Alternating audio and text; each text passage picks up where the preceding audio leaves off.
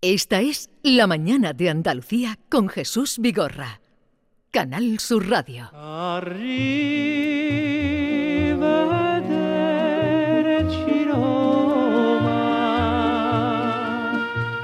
Goodbye.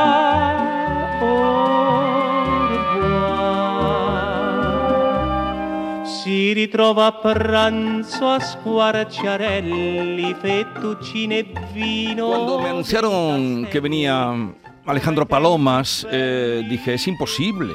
eh, si estará en Roma en noviembre. Pero resulta que no. Buenos días. Hola, ¿qué tal? ¿No me dijiste que tú en noviembre siempre ibas a Roma? Sí, en noviembre siempre iba a Roma eh, cuando mi madre vivía. Desde que mi madre no está, hemos decidido que vamos a dejar Roma intacta. Ya no, ya no. No. te gusta tanto, pero tú estabas fascinado por Roma. Yo estoy fascinado. a, mí, yo odio las ciudades, no me gustan nada las ciudades, pero si tuviera que elegir una ciudad, elegiría Roma. Roma cuando no hay turistas, que es en noviembre. Porque es, es como estar en, en, no sé, es pisar historia todo el rato, pero además historia que va muy, muy, muy lejos. Y es tan bonita. Sí, soy un enamorado de Roma. Pero ya no vas en noviembre.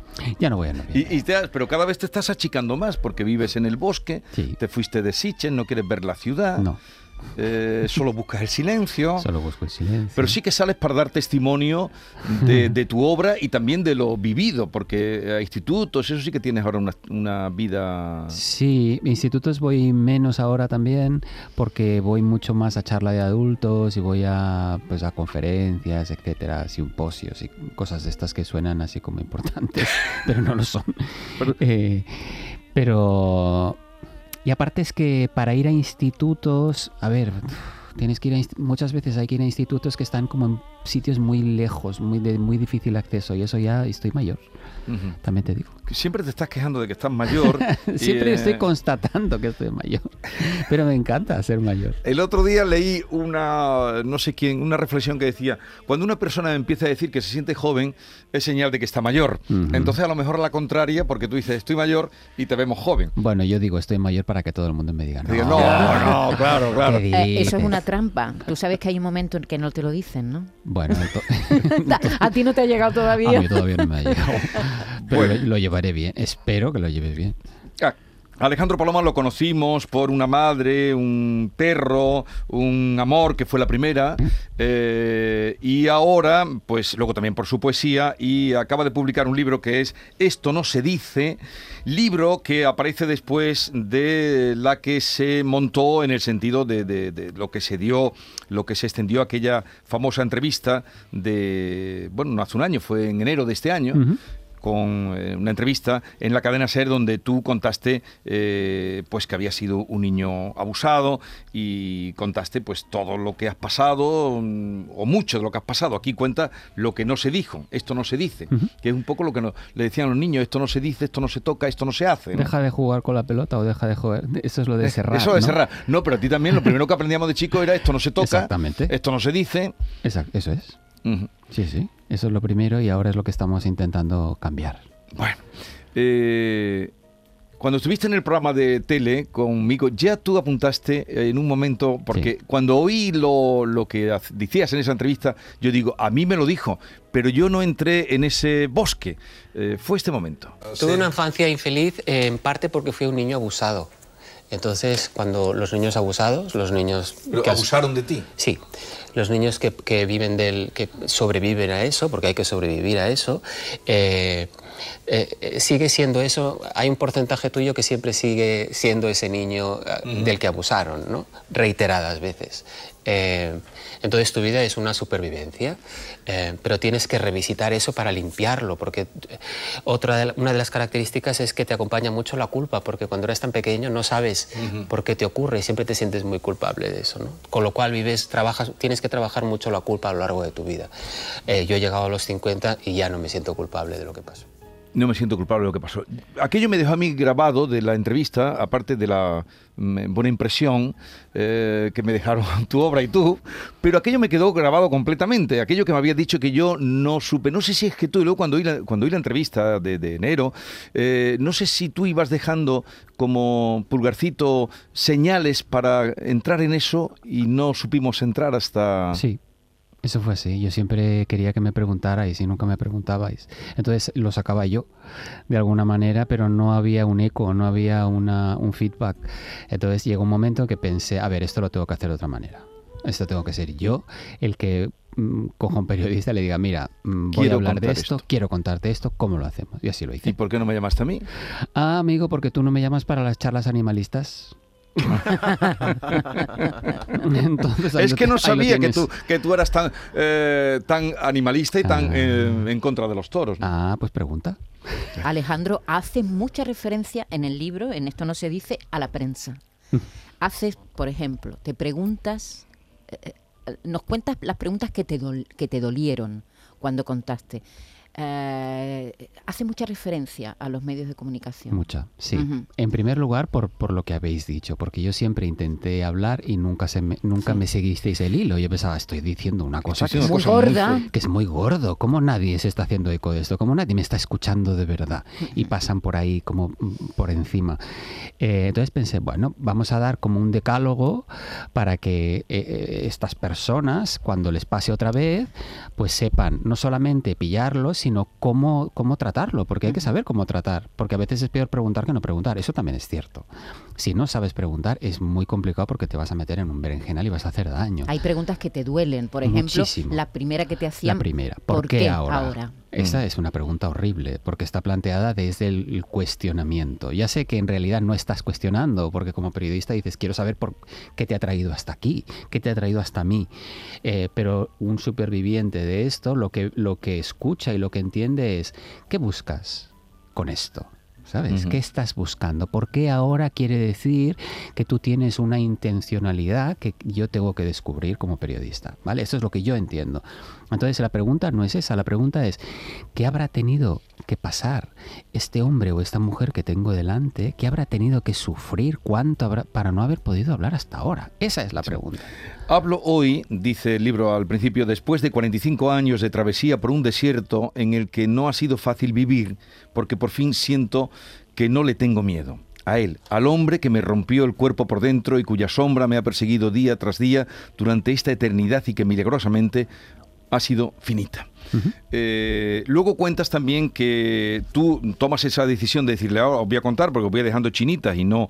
eh, en fin, yo recordaba perfectamente, además digo, voy a buscarlo porque recordaba porque me dejó, eh, pero no entré a, a decir, oye, de verdad. Llegó incluso Charo, que estaba conmigo, dice, se han quedado eh, en el estudio, en Claro, el control, en se han quedado el sorprendidísimos, pero mm, bueno, pues Alejandro Paloma.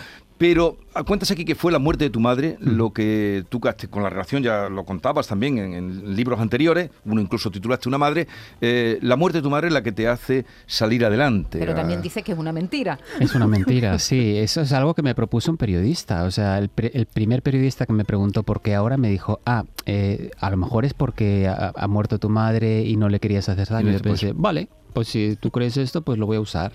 Porque yo no, uno no sabe por qué habla. Uno nunca tiene, no sabes, no tienes ni idea. Llega un día en que hay algo, algo que hace clic y ves una grieta por la que colarte y, y la aprovechas porque necesitas hablar. Todos necesitamos sacarnos esto de dentro. Todos, los, el 100% de las personas con un trauma infantil, sea por abuso sexual, sea por cualquier tipo de abuso de poder que se manifieste de cualquier manera, necesita compartir esto porque si no crees que estás solo en el mundo te vuelves loco. Una de Mm. las cosas que más me han sorprendido de, de la narración es que tú, después de un año de, de sufrir abusos, agresiones físicas, psíquicas de todo tipo, eh, se lo cuentas a tu madre con mucho miedo porque tenías miedo de que ella te rechazara. Sí, exacto. Y después nunca más Nunca más. volvisteis a hablar del tema. Nunca más. Nunca más. No. Y, ese Y tu y- madre murió el año pasado, ¿no? Sí, ese fue nuestro gran error, porque lo hicimos para protegernos el uno al otro. Yo no- nunca saqué el tema porque creía que ella se sentía muy culpable por no haber hecho más, ¿sabes? Y yo creo que en el fondo algo de eso había también. Y ella, yo creo que nunca lo sacó conmigo porque no quería que yo reviviera eso. Con lo cual, el uno por el otro no lo hablamos nunca. Y yo creo que nos habría hecho mucho bien haberlo hablado. Pero tú cuentas aquí que, claro, eh, que eres un superviviente, que es el término que tú utilizas, un superviviente, porque eso no se olvida nunca, claro. No, no, eso no se olvida nunca. Tú hablas aquí de eh, que esa situación de ser, de que hubieran abusado de ti y lo cuentas, es decir, cuando entren en el libro, pues ya verán cómo lo cuenta, muy bien escrito, muy bien contado, pero está una realidad que despertó en ti instintos eh, suicidas y que, bueno, los libros ha sido un agarradero, la literatura, muchas cosas, pero ¿y instintos asesinos no despertó en ti? No, no tengo instintos asesinos. No, no sé por qué, pero no los tengo. Eh, entiendo que, que hay algunos que los tengan, es decir, la rabia, el deseo de venganza, el rencor, todas esas cosas. Yo no lo tengo y no lo he tenido nunca. No, es, no soy una persona así y, y lo vivo como una carencia, no lo vivo como algo de lo que me, me enorgullezco. No, en absoluto, lo vivo como una carencia. No soy capaz de abrigar eso. Y no sé si me hace bien o no, no sé si me ayuda o no, pero no nunca, ¿sabes qué pasa? Que yo no conozco a ese hombre. O sea, yo no sé quién es, yo no sé quién hay ahí dentro, entonces no puedo juzgar co- puedo juzgar los actos y condenarlos, obviamente. Pero no sé qué niño hay ahí dentro, no sé cómo lo educaron, no sé qué pasó en su vida, no tengo ni idea. Entonces, no, si yo lo conociera, podría despertarme algún tipo de emoción más allá de condenar lo que hizo, pero no estoy con un desconocido, no sé quién es. ¿Y te ha liberado contar esto? Mm, Me ha liberado. Aparte del lío que te ha montado, porque dices que, claro, a ti te vuelve loco, lo cuentas aquí, cuando empieza todo el mundo a querer preguntar más o saber más, y el para qué, por qué lo haces ahora y todo Te eso. cuento, me ha liberado porque me ha ayudado a hacer algo por los demás. Y eso es muy liberador. Cuando tú eh, eh, tienes un material como este y sabes que ofreciéndolo así y de esta manera, porque hay muchas formas de ofrecer un material, eh, pero dándole este tipo de luz y dándole esta verdad, eh, va a llegar a muchas personas que lo necesitan y que, va- y que vas a crear esa grieta que yo necesité durante tanto tiempo por la que se, se van a poder colar y van a poder hablar. Para mí eso es magia, para mí eso es súper liberador. ¿Tu abusador ha muerto, Alejandro, Ujú. en compañía de los niños durante todos estos años? mi violador, Tu violador, sí. tu violador, efectivamente, ha muerto hace poco, eh, coincidiendo con la salida del libro, Tres días antes. tres días antes, Sí, y, y- ha estado durante todos estos años en compañía de niños, de niñas, algunos de ellos han sido abusados por él también. Bastantes. Eso es, eso es un- una grieta que tenemos, un problema que tenemos muy grave. Es un... A ver, voy a decir una cosa que yo creo que mi jefa de prensa me va a matar en este momento, pero ya me está mirando. Eh, hay... A ver, tenemos un problema tan grave, pero tan grave, que ha habido un diario de cabecera de este país que eh, no ha querido entrevistarme, que ha cancelado la entrevista porque se ha dado cuenta de que hablo de abusos eh, infantiles y ellos no quieren tocar esto. Con lo cual, eh, tenemos un problema muy grave. Porque si no somos capaces de hablar de esto y de proteger a nuestra infancia, eh, eh, tenemos que entender que uno de cada cinco niños es abusado y va a ser abusado. Es decir, el 20% de nuestros niños y niñas van a ser adultos abusados. Con lo cual, si no somos capaces de defender a nuestros niños en los medios de comunicación, tenemos un grave problema. Yo, Alejandro, tengo dos preguntas para ti con respecto a los dos hombres que nombras ahí, aparte de ti en el libro, porque es cierto libro que me ha impresionado, te lo tengo que decir. ¿Te refieres a tu violador como el hermano o el hermano L. Punto? Es por elegancia que no lo nombras porque se merece que con nombre y apellido hubieras puesto su nombre para que quede manchado para siempre. Eh, ¿Sabes qué pasa? Él ya está manchado para siempre y en- eh, no, no es necesario. ¿Sabes por qué? Porque si yo pongo el hermano Linares, eh, no, no me sirve, porque estamos singularizando el caso. Yo no quiero singularizar mi caso. Yo quiero que eh, hay miles de hermanos Linares, miles de hermanos L, miles de hermanos Z, y podría haber puesto cualquier letra porque es, es un arquetipo. Y es un arquetipo que se está repitiendo y que se ha repetido hasta la saciedad. Y hay otra pregunta que que hacerte sobre tu padre. Dices, a mi padre le habría gustado quererme. Mm, Eh, tú sí. defines la palabra, la- eh, eliges la palabra tensión, es la palabra que define la relación que había entre tú y tus hermanas con tu padre. ¿Cómo habría sido tu vida si tu padre te hubiera querido o te hubiera comprendido? Pues no lo sé, porque no, la- no lo tuve. Eso es algo que no puedes ni imaginar. Es como habría sido mi vida si yo no hubiera sido un niño violado. No lo sé. No sé si habría sido mejor o peor, habría sido distinta. Porque quién sabe lo que le pasa a un niño. Aparte de eso, te pueden pasar muchas cosas. No lo sé. Pero yo e- eché de menos y he echado de menos siempre una mirada benigna por parte de una mirada masculina benigna, tanto en la infancia eh, como en la adolescencia, como hasta que mi padre murió. Nunca la he tenido, nunca me he visto reflejado benignamente en los ojos de un hombre adulto que me quiera. Nunca.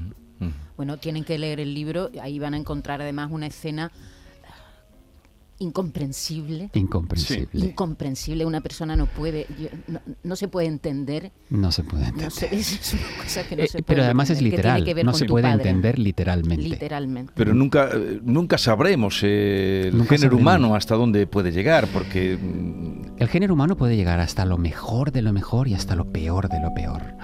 Pero el género humano decide, tiene esa capacidad. Este es nuestro gran problema. Si no pudiéramos decidir, sería muy fácil. Pero tenemos todo ese pantone de colores entre los que podemos decidir. Tú puedes decidir abusar de un niño, tú puedes decidir matar a un niño, o tú puedes decidir dedicar tu vida a hacer feliz a un niño. Entonces, eh, todo lo que, todas tus elecciones tienen consecuencias sobre ti y sobre el niño am, del que cuidas o el que tienes a tu cargo o bajo tu responsabilidad. Con lo cual, eres responsable de ahí. De ahí puedes pasar a ser culpable de una gran felicidad o culpable de una gran desgracia. Y luego Pero- está bueno. la luz. La luz. Y luego está la luz. Tu madre, Mi madre. Rulfo. Las madres, que, que- las madres que son tan fundamentales. Para mí mi madre ha sido mi tabla de salvación y mi perro también. Yo por eso para mí imaginar que en algún momento iba a perder a mi madre o iba a perder a mi perro, para mí en mis horas de terapia, yo siempre decía, es que yo no podré seguir viviendo. Si es que son mi, mi luz. Eh, y entiendo que también son la luz para muchas personas. Por eso son tan importantes los animales. Porque son, y por eso es tan importante que los niños se críen con animales. Porque te dan una, una certeza de amor y de cariño que no existe en los seres humanos. Los niños aprenden que a pesar de todo hay alguien que te quiere siempre y que te espera. Y eso para un niño que está sufriendo de según, eh, según qué cosas es fundamental. Sati. Sati, ¿sigues con Sati? Sigo con Sati. Sigo con Sati. Sí, sigo. ¿Te ha ayudado mucho la música o Sati? Sati, Sati, sí, porque es lo único que escucho. Solo eso me dijiste, que solo Sí, escuchas sigo esto. escuchando Sati solamente. Nada más. No, es muy raro. Ya lo sé. Triste, lo, ¿no? lo estuve hablando con un, con un coreógrafo y bailarín, con Chevy Muraday, que es maravilloso, que es amigo. Y un día le dije, ¿tú sabes, Chevy, que yo hace como 15 años que solo escucho a Sati?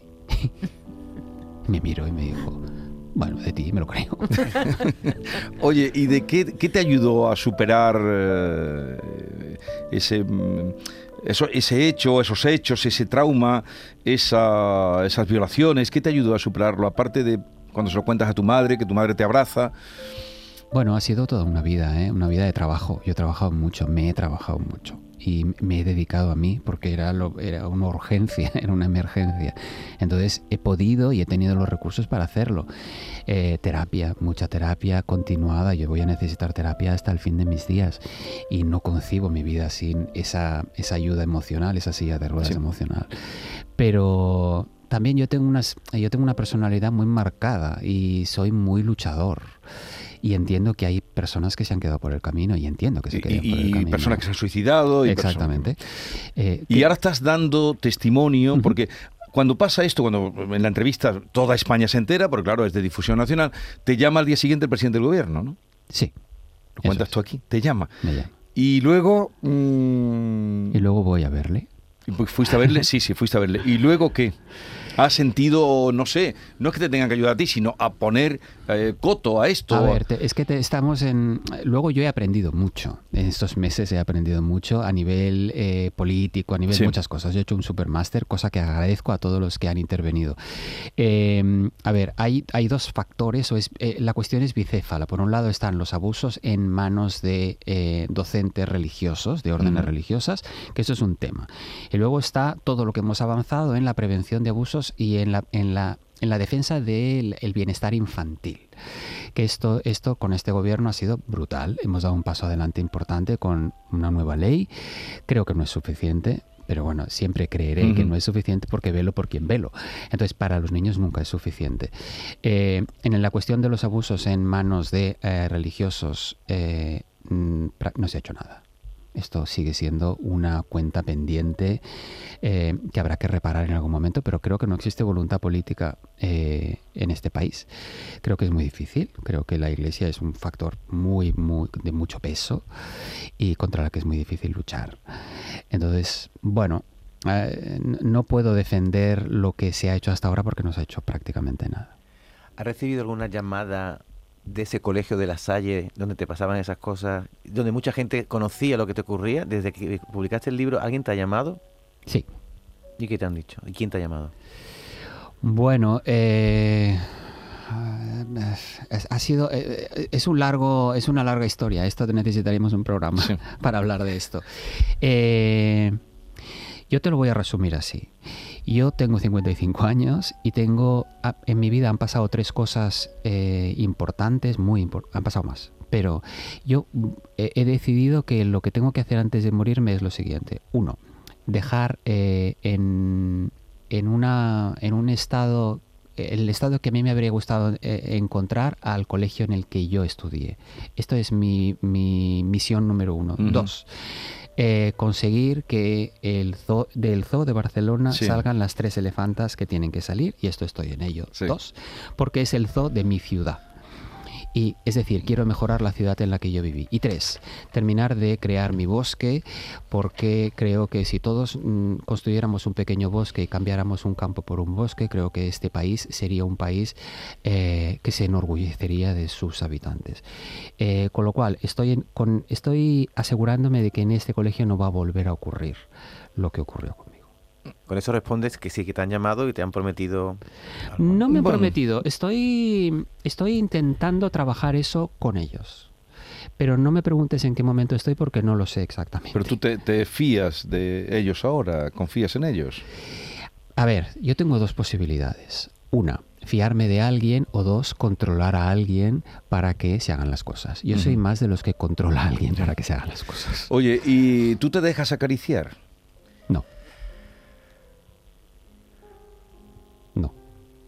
No, no sé, no. No.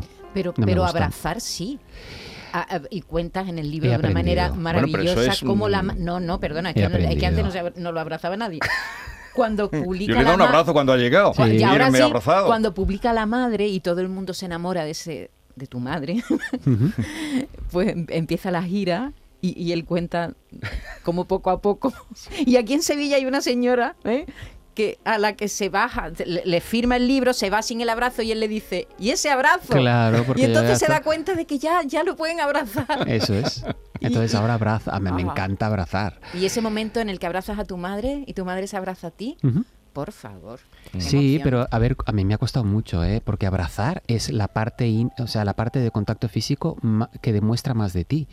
O sea, tú, tú sabes cómo está una persona de tensa Mm, o de, sí. o, o hay gente que abraza pero no te toca, no, no prefiere solo darte como, como los americanos que hacen esos abrazos que no son abrazos, ¿sabes? Ese tipo de abrazo como de no nos toquemos. No, a mí me gusta abrazar bien, pero acariciar no me gusta que me acaricien. Bueno, entren en este libro. Esto no se dice, tengo que terminar. Podríamos seguir, pero tengo que hacer otra. Ah, no, quiero leer aquí una cosa del poema eh, último que pones, que dice, no he sido feliz. He dedicado los 50 primeros años de mi vida a despellejarme la infelicidad de la infancia. Me queda el alivio de haber sobrevivido al esfuerzo. Y la vida. Queda la vida.